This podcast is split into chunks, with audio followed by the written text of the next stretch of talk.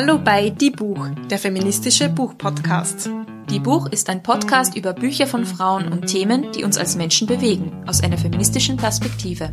Für Bücherwürmer und Lesefaule, für Feministinnen und alle, die es noch werden wollen. Ich bin Julia. Und ich bin Sophia. Unsere langzeitigen Fans werden sich schon gewundert haben, warum zu Beginn dieser Folge kein Zitat steht. Und das hat einen Grund, nämlich widmen wir uns heute einem Genre, das nicht nur aus Wörtern besteht, sondern vor allem auch aus Bildern. Ganz genau. Wir schauen uns nämlich heute ein Genre an, das wir noch nie behandelt haben, nämlich feministische Graphic Novels, Comics und Co. Das ist für uns Neuland, aber wir freuen uns schon richtig drauf. Vor allem, weil es so viele lustige Inhalte gibt und ich lese nicht so viele lustige Bücher. okay. Aber ähm, die haben mir richtig Spaß gemacht und haben mich zum Lachen gebracht. Das ist schön. Und hoffentlich können wir euch heute auch lustigen, unterhaltsamen, feministischen Content bringen und, und euch neue Tipps geben für feministische Comics und Graphic Novels. Zum Anfang aber, Sophia, welche Comics hast du denn in der Kindheit gelesen? Da fallen mir ad hoc zwei Comics ein. Ähm, das erste Asterix und Obelix. Klassik. Klassik, die hatten wir echt viele zu Hause. Und das zweite Wendy. ich meine, wusste das nicht. Wirklich? Ja. Ja, offenbar. Bei mir ist nämlich wieder. auch Wendy. Wirklich? Ja. Oh, wow. Super. Ich weiß nicht, ob das so cool ist, aber ja, ich weiß nicht, meine, meine Nachbarin und Cousine war eine totale Pferdenäherin und ich auch eine Weile und sie hat immer diese Wendehefte bekommen und wir haben sie immer gelesen und mehrfach gelesen. Und ich muss sagen, ja, wahrscheinlich hat mich jetzt weder Wendy noch Asterix und Obelix sonderlich äh, positiv feministisch geprägt. Aber ja, das Aber so schlimm finde ich, glaube ich, Wendy gar nicht. Ich glaube, ich müsste es heute mit dem feministischen Blick nochmal lesen. Ja, dann hättest Aber du wahrscheinlich einen anderen Eindruck. okay, also bei dir war es auch Wendy. Bei mir war es auch Wendy. Ich weiß heute noch, dass das immer am Dienstag neu rausgekommen ist. Also Dienstag nach der Schule bin ich immer gegangen und habe mir ein Wendy-Heft gekauft. Wow. Mhm. Schau, und jetzt bei mir dienstags kommt immer meine Bio-Kiste. Ja, das ist mein Dienstags-Highlight. Ist auch sehr schön. So ändern sich die Zeiten. Ja, Mittwoch kommt dann die Buchfolge. Perfekt. Ja. Jeder Mensch braucht seine Struktur. Ja, genau. ja, also wir haben uns doch ein bisschen weiterentwickelt von Wendy bis heute. Aber zuallererst, Julia, was ist denn eine Graphic Novel und was ist ein Comic und was ist der Unterschied und gibt es überhaupt Unterschiede? Wie ist denn das? Ja, also wir sind da jetzt auch keine Expertinnen, aber so wie ich das verstanden habe in meiner Recherche, ähm, ist ein Comic eine illustrierte Geschichte in mehreren Bildern. Ähm, es gibt so, die klassischen Elemente sind so die Sprechblase, die Denkblase, Panels und auch so äh, Lautmalereien, die man kennt, so, ähm, die sich dann auch in andere Genres sozusagen weiterentwickelt haben. Comics gab es eigentlich schon im 19. Jahrhundert, aber erst so im letzten Jahrhundert, also im 20. Jahrhundert, sind die so richtig beliebt und bekannt geworden. Man kennt das vielleicht so von den Superhelden-Comics, so Superman zum Beispiel war einer. Gerade am Anfang, so zwischen den 30ern und 60ern, war es eben ein ziemliches Männergenre, also sowohl was die Autoren betrifft, als auch was die Leserschaft betrifft. Also es war hauptsächlich eben auf Buben so zwischen acht und zwölf zugeschnitten. Und erst mit der Zeit haben sich Frauen und eben auch FeministInnen dieses ähm, Genres ein bisschen erobert. Wenn man so dran denkt, äh, wie auch Frauen in so Superhelden-Comics oft dargestellt werden, da wird uns Feministinnen auch ganz schön schlecht. Ähm, da sind Frauen eben sehr oft in so ganz kurzen, knappen Kostümen mit sehr unrealistischen Posen dargestellt, ähm, sind eigentlich so Sexobjekte im Prinzip.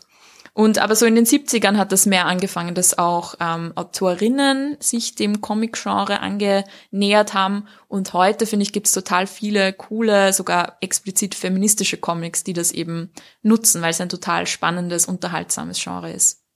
Ja, und es gibt so eine extra Ebene noch dazu, zu dem Text. Das Bild spricht vielleicht auch andere Leute an, gibt einfach einen breiteren Eindruck. Und hier sei vielleicht auch darauf verwiesen, dass äh, der Comic oder Graphic Novels ja nicht nur im, aus den USA kommen oder aus Europa, sondern wir kennen das ja von ganz vielen anderen Ländern auch. Also Anime oder Manga ist wahrscheinlich auch vielen ein Begriff. Genau. Und noch kurz zur Unterscheidung zu Graphic Novels. Ähm, die sind gibt's noch nicht so lange, aber das ist sozusagen eine Weiterentwicklung, könnte man sagen, wo es bisschen vielleicht um tendenziell schwerere Themen geht ursprünglich, waren ja Comics eher so unterhaltsame, humoristische, auch serielle Geschichten.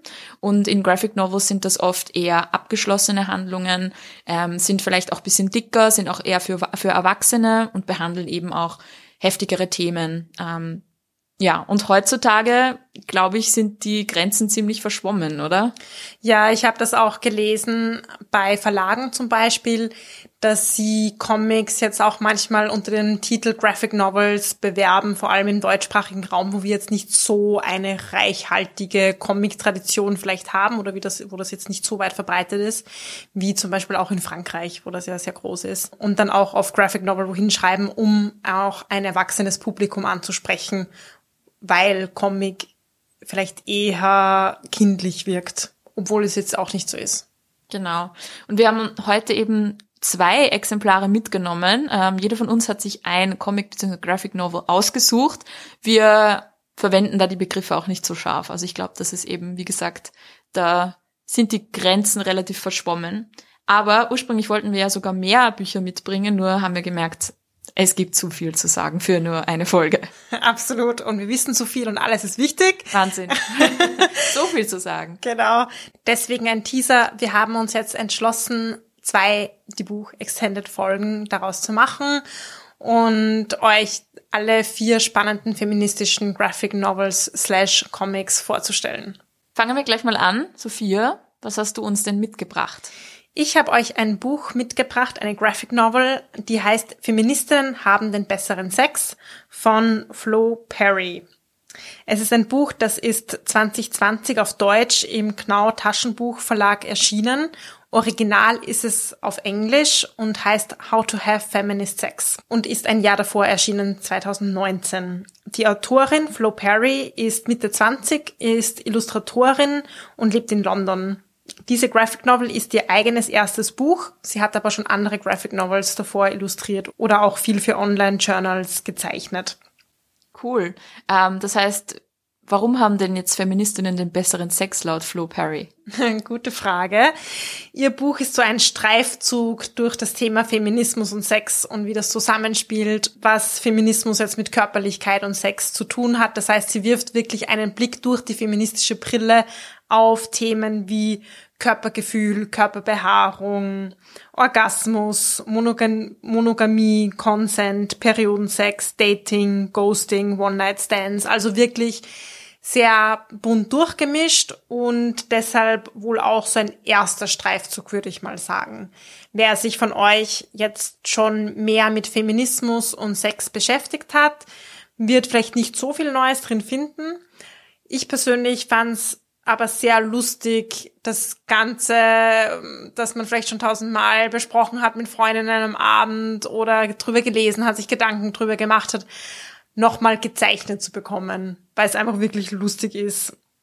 Und auch wenn man so auf das Cover schaut, ähm, es schaut ja total witzig, bunt, vielfältig ähm, aus, einfach, ja, Schaut total einladend aus. Sie achtet auch total auf die verschiedenen Körperformen, dass sie da Diversität zeigt, dass es nicht nur um heterosexuelle Paare geht und hat einen sehr, wie gesagt, persönlichen Zugang, bringt ihre eigenen Erfahrungen immer ein, sehr lustig, nimmt Sex auch vielleicht so ein bisschen die Schwere in dem Buch und aber auch sehr liebenswürdig, sehr wohlwollend. Also wie gesagt, auf Englisch heißt das Buch How to Have Feminist Sex, also so ein bisschen ein How-to-Buch. Äh, ähm, dein erfolgreicher Sex in zehn Schritten, aber so ist es nicht, sondern ihr, ähm, ihr roter Faden ist, die Message, es geht immer ums bewusste Entscheiden, egal welche Art von Sex ich habe oder haben möchte.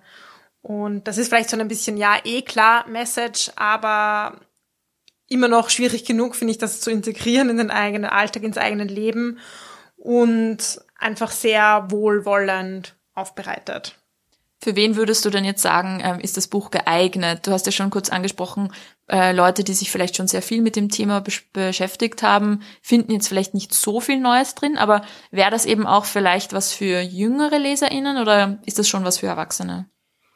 Hm, beides. Wie gesagt, ich habe es selber auch sehr gern gelesen, ähm, auch wenn mich das Thema schon längere Zeit beschäftigt, aber einfach nochmal so einen Streifzug und Überblick zu haben und einen bisschen vielleicht einen entschwerten Blick drauf.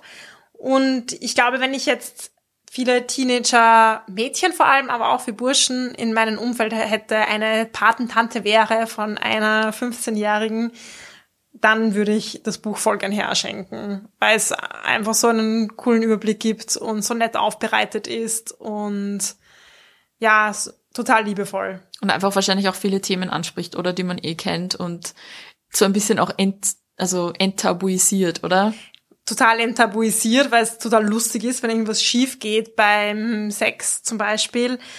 Und auch so sehr ohne erhobenen Zeigefinger. Also es ist jetzt nicht so, wenn du eine richtige Feministin bist, dann solltest du diese und jene Art von Sex haben, sondern eben total offen ist. Und es stößt Fragen an, zeigt vielleicht Normen auf, die total absurd sind und ist aber auch nicht so, okay, das ist gut oder schlecht. Also wenn sie zum Beispiel von Dating spricht oder Online-Dating und Tinder oder auf was man achten sollte, bitte, wenn man Sexfotos verschickt, dann ist es sehr nett und sie schreibt zum Beispiel ein, einmal darüber, wie das denn ist so mit Tinder-Dates und das ist vielleicht so ein Thema, wo manche Feministinnen auch so den Zugang hätten, oh, Tinder ist irgendwie nicht so geil.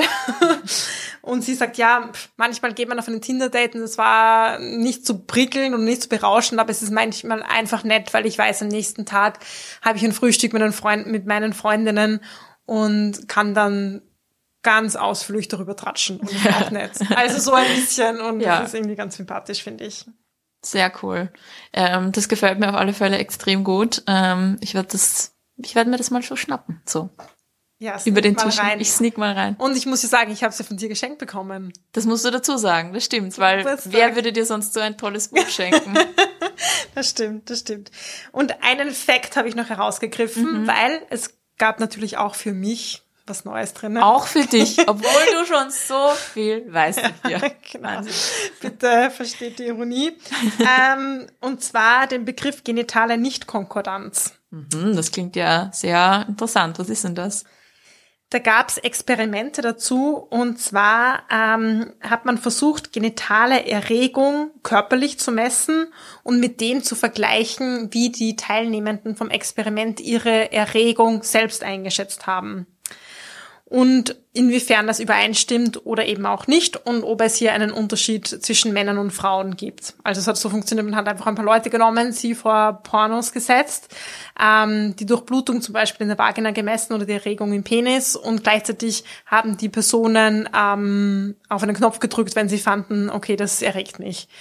Und mich hat sehr gewundert, ähm, eben diese Nicht-Konkordanz, also die Nicht-Übereinstimmung davon. Bei Männern gab es immerhin 50 Prozent Überschneidung zwischen dem, der Selbstwahrnehmung und Einschätzung und der körperlichen Wahrnehmung und bei Frauen 10 Prozent. Also das ist wirklich eigentlich nichts aussagend an diese Übereinstimmung. Das ist interessant. Und also da gibt es einen großen Unterschied zwischen Männern und Frauen, aber auch bei Männern finde ich 50 Prozent nicht so hoch, oder? Mhm. Ich weiß nicht. Ja, das ist eigentlich schräg, ja, würde man gar nicht glauben, dass so die körperliche Reaktion doch anders ist als die subjektive Wahrnehmung. Ja, und mich hat's interessiert, weil ich mir gedacht habe, okay, vor allem bei Sex und Körperlichkeit und Sex wird so viel naturalisiert, so das ist die natürlichste Sache der Welt und der Körper zeigt uns eh ganz genau an, was wir lustvoll empfinden oder nicht. Und das hat das so ein bisschen ähm, entschleiert würde ich mal sagen. Spannend. Also es gibt auch noch interessante Facts, selbst für Hardcore-Feministinnen wie die Sophia. Wir sollten das wirklich rausschneiden. no chance. okay. Total falsch dargestellt hier. Ja, wirklich. okay, genug zum Sex. Ähm, was hast denn du uns mitgebracht, liebe Julia? Ich habe euch ein Buch mitgebracht. Ähm, das ist ein Comicbuch. Es heißt The Mental Load, a Feminist Comic von einer Comiczeichnerin namens Emma. Und genau, es ist also ein Comicbuch. Das heißt, es ist eine Zusammenfassung von verschiedenen Comics, die Emma, diese Zeichnerin, ähm, eben über die Jahre produziert hat. Eines davon ging auch viral. Das war das erste, das sie so großflächig äh, bekannt gemacht hat. Und zwar heißt das You should have asked. Also du hättest fragen sollen. Und bevor ich euch erkläre so ein bisschen, was denn Mental Load überhaupt ist, steige ich gleich mal ein in diese, in die Geschichte von diesem ersten Comic. Sie wurde von einer Kollegin zum Abendessen nach Hause eingeladen. Die Kollegin selbst hat zu dem Zeitpunkt, als sie ankam, gerade noch gekocht, hat die Kinder versorgt, gefüttert und so weiter, alles gleichzeitig. Und Emma hat sich währenddessen mit dem Ehemann dieser Kollegin aufs Sofa gechillt mit einem Glas Wein. Der Ehemann hat ruhig mit ihr geplaudert, während die Frau sozusagen in der Küche gestanden ist und alles geschupft hat, wenn man das so flapsig formulieren darf. Ähm, danke. ähm, und dann passiert Folgendes. Ein Kochtopf geht über, die ganze Sauerei ist am Boden, überall in der Küche und es entbrennt sozusagen ein Streit zwischen dem Ehepaar. Der Mann sagt sozusagen, was hast du gemacht? Die Frau sagt, naja, ich habe eben alles gemacht und dann geht vielleicht eben mal was schief, wenn man alles an alles denken muss. Und er antwortet drauf, na, ich hätte dir eh geholfen, du hättest eben fragen müssen. Und dieses Du hättest eben fragen müssen, gibt dem Comic eben den Titel und fasst so für Emma zusammen, was diese Mental Load, also wortwörtlich könnte man sagen, diese mentale Last bedeutet. Mental Load ist nämlich ein Konzept ursprünglich aus der Soziologie und das beschreibt eine Form von unsichtbarer und kognitiver Arbeit, die Frauen, hauptsächlich Frauen, immer noch leisten im Haushalt und in der Familie. Und da geht es eigentlich darum, eben an alles zu denken, alles zu managen und den Überblick zu behalten. Sowohl über den Haushalt als auch über die Familienangelegenheiten, alles, was sozusagen anfällt. Und da sind eben Frauen noch immer diejenigen, die das meiste an unbezahlter und unsichtbarer Arbeit leisten. Also zum Beispiel, wer schaut auf die Kinder? Welche Arzttermine stehen an für die, für die Kinder oder für den Ehemann sogar, ja? Ähm, Elternsprechtage, tägliches Einkaufen, wer putzt? Ähm, was ist der Schulantag? Wie geht's den Kindern in der Schule und so weiter und so fort? All das ist Arbeit, auch wenn man sozusagen nur dran denkt oder versucht, den Überblick zu behalten. Das ist wahnsinnig anstrengend und das wird immer noch hauptsächlich von Frauen erledigt. In dieser Antwort, du hättest eben fragen müssen, steckt aber auch Folgendes drinnen, dass der Mann in dem Comic die Verantwortung des Haushalts und der Kinderversorgung und all dieser Dinge einfach nicht bei sich selbst sieht. Er sagt eben in dem Fall, es ist deine Aufgabe, es ist deine Verantwortung. Wenn du mich fragst, ob ich dir helfen kann, eventuell, dann mache ich das. Aber er sieht es nicht als seine geteilte Verantwortung. Und darum geht es eben in dieser Mental Load, ähm, dass Frauen eben immer noch da die den Überblick behalten müssen und eventuell delegieren. Aber auch dieses Delegieren ist halt auch wahnsinnig anstrengend. Mhm. Also bevor ich jetzt ähm, all diese Aufgaben delegiere, mache ich sie halt vielleicht auch selber, weil es einfach schneller geht, als irgendwie was zu erklären. Und ähm, ja, um dieses Thema geht's eigentlich in dem ganzen Comic. Und sie erzählt da ganz viele andere Anekdoten auch noch dazu. Ich höre das so oft im Sinne, ah, er hilft ja so viel mit im Haushalt und ich denke mir so, mh, mm, nein, es ist halt der gemeinsame Haushalt und dass man eine Person mehr macht, eine Person weniger macht, ja klar, oder dass eine Person lieber putzt und die andere Person wäscht die Wäsche lieber. Jede mm, Familie kann sich das ja ausmachen, wie man will, aber einfach dieses Beklatschen, er hilft ja mit, oh, da ja. kriege ich schon irgendwie alle Zustände, wenn ich das höre. Ja, ein anderes Beispiel, das sie auch gibt, ist, eine Freundin von ihr hat den Ehemann gebeten, kannst du bitte das Babyflascherl aus dem Geschirrspüler rausnehmen? Während sie sozusagen sich um das Kind gekümmert hat, dann steht sie in der Nacht irgendwann auf, um das Kind zu füttern, so zum ersten Mal in dieser Nacht und findet den unausgeräumten, sauberen Geschirrspüler und das eine Babyflascherl, das herausgenommen wurde. Oh Mann. Ja, also, und das zeigt halt so, in dem Fall, dieser Mann hat halt eben den, das Geschirrspüler ausräumen nicht als seine geteilte Aufgabe oder Verantwortung wahrgenommen, sondern als ihre Aufgabe und hat halt diese eine Sache, die sie ihn gebeten hat, gemacht, aber alles andere nicht. Und ich finde das halt sehr spannend, dass ähm, Emma in diesem Comic so versucht, all diese Alltagsgeschichten und Anekdoten zusammenzuziehen und, und auch die, die Bindeglieder dazwischen aufzuzeigen. Sie selbst hat nämlich auch in einem Interview gesagt, das habe ich mir im Vorfeld angehört, dass sie diese Anekdoten ständig gehört hat von Freundinnen, dass sie eben aber als Anekdoten erzählt waren und nicht als etwas, das System hat. Und sie wollte durch diese Comics einfach zeigen, wie die Zusammenhänge sind und auch das Konzept Mental Load erklären. Voll spannend. Ich kann mir vorstellen, dass das sehr deutlich nochmal macht, wie du gesagt hast, dass was man im Alltag immer erlebt und sich gar nicht viel Gedanken drüber macht und dass dieses Buch und dieses Comic nochmal sehr viele Aha-Erlebnisse aufzeigt. Ganz genau. Und ich meine, da gibt es auch ganz viele Studien dazu. Zum Beispiel ähm, in dem großartigen Buch Invisible Women von ähm, Caroline Criado Perez, das wir sicher auch nochmal vorstellen werden, habe ich auch unter anderem gelesen, dass eben 75 Prozent der unbezahlten Arbeit daheim immer noch von Frauen gemacht wird, eben die ganze Care-Arbeit und so weiter. Ähm, und auch wenn man sich dann zum Thema Mental Load ein bisschen durchs Internet klickt, fand ich es auch total spannend, dass es vor allem in so Frauenzeitschriften oft aufgegriffen wurde, das Thema, und eben auch aus einer feministischen Perspektive diskutiert wurde. Aber gleichzeitig findet man dann am Ende des Artikels so zehn Punkte, wie man jetzt dieses Thema der Mental Load in der eigenen Familie angehen kann. Und da war dann wieder so, ähm, wie kommuniziere ich das mit meinem Partner, damit er sich eben nicht auf die Füße getreten fühlt? Wie ähm, bringe ich das meinen Kindern bei, dass sie auch mitdenken und eben im Haushalt mitmachen?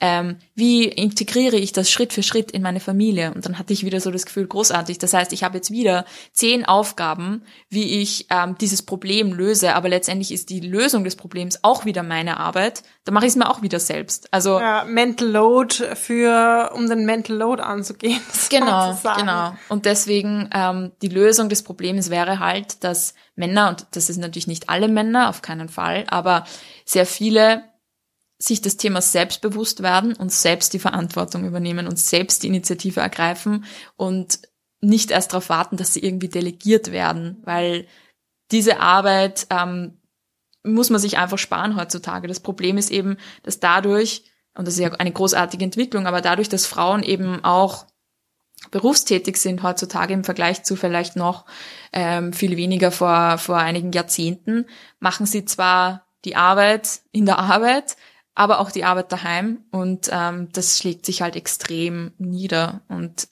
bringt ganz viele Probleme mit sich. Ja, ich finde auch immer so, dass Multitasking wird ja sehr oft nachgesagt. Ja, Frauen können ja so gut Multitasking. So ein Blödsinn. Weil sie mussten das ja schon immer machen. Und ich denke mir so, nein, keiner macht gern Multitasking. Man macht es halt, weil man es machen muss und es geht dann eh oft genug was schief. Ganz genau.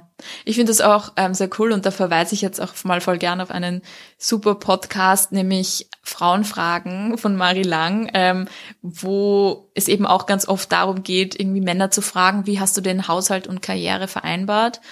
Und die Männer dann ganz ehrlich antworten müssen, naja, das war eigentlich überhaupt kein Problem, weil meine Frau hat alles am Haushalt und in der Familie gemacht. Ich konnte mich eigentlich voll auf die Karriere konzentrieren. Und da merkt man es irgendwie auch, ähm, wie vorherrschend das leider immer noch ist. Mm, ja. Ja, und sonst so zum Stil kann ich auch sagen, es sind eben sehr viele einzelne Comics in diesem Buch zusammengefasst, die aber eben immer solche Konzepte und Situationen erklären. Also sie gibt immer zuerst so ein Beispiel aus eben Anekdoten oder den eigenen Erfahrungen und erklärt dann aber auch viel. Also es ist, würde ich mal sagen, weniger humoristisch als eher informativ und versucht eben Zusammenhänge und Konzepte auch zu erklären, die eben aus dem Feminismus kommen. Und ich würde das echt extrem jedem raten. Also ich glaube, jeder Mensch, der sich dieses Buch anschaut, wird da so viele persönliche Erfahrungen drin auch wiederfinden und so viele Zusammenhänge erstmal verstehen. Also irre, was man da wirklich lernen kann. Alleine der Begriff für mich Mental Load hat mir schon so das Aha-Erlebnis verschafft. Das war irgendwie so mindblowing, wo ich den das erste Mal gehört habe weil ich hatte das Gefühl, es gibt auf einmal so ein Wort dafür, für das, was ich so viel in meinem Umfeld auch sehe und spüre und aber nie so richtig beschreiben konnte.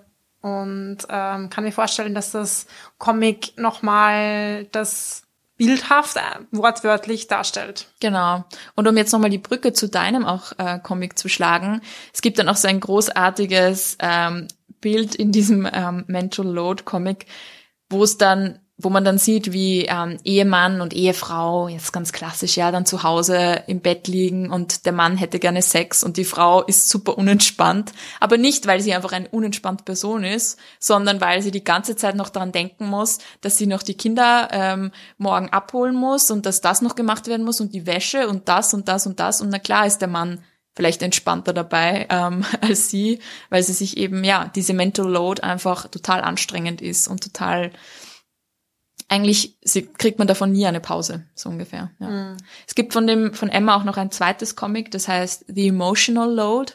Also da geht's um emotionale Arbeit, was auch extrem spannend ist. Okay, wir machen noch eine Checkout-Frage, obwohl wir ja noch einen zweiten Teil haben. Also es ist so eine halbe Checkout-Frage. Mhm. Und mich würde interessieren, hast du Bücher oder auch einfach Szenen aus deinem Alltag vor Augen, wo du denkst, das wäre so richtig gut, wenn es da mal einen Comic darüber gäbe? Mm, gute Frage. Ja, wahrscheinlich oft so Erlebnisse, die man vielleicht auch in der Arbeit hat, also so ganz schräge Erlebnisse. Ähm, ja, ich arbeite ja beim Fernsehen und da erlebt man manchmal schon oh Gott, ja. lustige Sachen. ähm, ja, also so aus der Arbeitswelt, glaube ich, da ergibt sich einiges. Und das ist auch, ähm, kann man sagen, so ein bisschen ein Teaser auf die nächste Folge. Da wird es nämlich ähm, um Comics, Graphic Novels und so weiter ähm, zum Thema Arbeitswelt auch gehen. Also es gibt ja sowas schon. Aber ich finde, man kann auch eigene Erfahrungen oft sich in solchen sehr plakativen, skurrilen Situationen gut als Comic vorstellen. Das macht dann die Schwere von solchen Situationen wieder leichter. Auf alle Fälle. Danke dir, Sophia. Danke dir. Das war Die Buch, der feministische Buchpodcast. Ihr könnt unsere neuen Folgen jede zweite Woche auf unserer Website www.diebuch.at finden oder in eurer Podcast-App. Außerdem sind wir neuerdings auch auf FIO, For Your Ears Only, zu finden. Könnt ihr mal reinschauen. Folgt uns außerdem gerne auf Instagram, Facebook und Twitter. Wir freuen uns immer über euer Feedback sowie angeregte Diskussionen. Schreibt uns dafür einfach eine E-Mail an plaudern.diebuch.at oder kontaktiert uns via Social Media. Außerdem kennt auch ihr bestimmt tolle Autorinnen, die es gilt bekannter zu machen. Wenn ihr ein Buch einer Frau lest, postet gerne ein Foto auf Social Media und markiert uns in euren Stories. Ein großer Dank gilt zum Schluss noch der Zirkusband, die uns ihre tolle Musik zur Verfügung stellt.